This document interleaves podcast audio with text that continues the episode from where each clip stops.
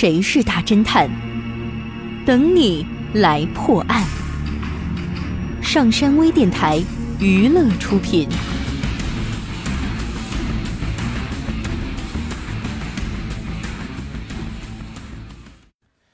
吉布奥特在他的庄园里设晚宴款待几位美国客人。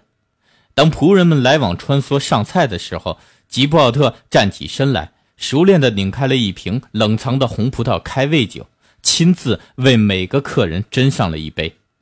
哈莱金一面仔细品味，一面礼貌地点头嘉许。坐在哈莱金旁边的摩根对他耳语说：“你知道我们为什么受到邀请吗？”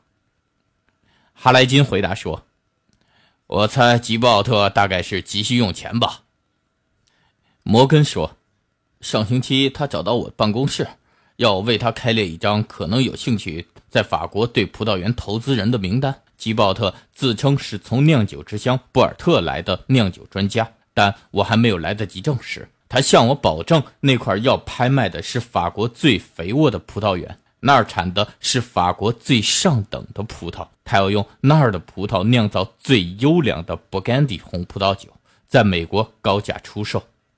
哈莱金问：“那他究竟需要多少现金呢？”摩根说：“葡萄园主所价一百万美元，并要求最迟在下星期二成交，过时不候。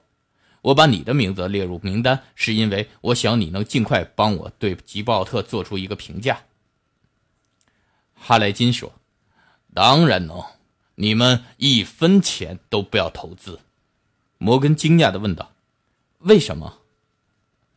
哈莱金笑着说：“因为他今天犯了三个明显的错误。